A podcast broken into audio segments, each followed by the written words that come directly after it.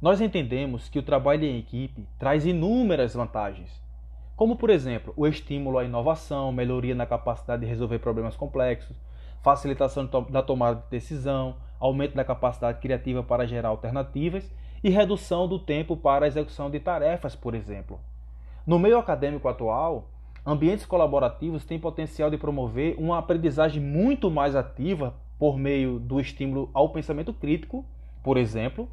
ao desenvolvimento de capacidades de interação, negociação de informações e resolução de problemas, além de desenvolver a capacidade de autorregulação do processo de ensino-aprendizagem. Essas formas de ensinar e aprender, segundo seus defensores,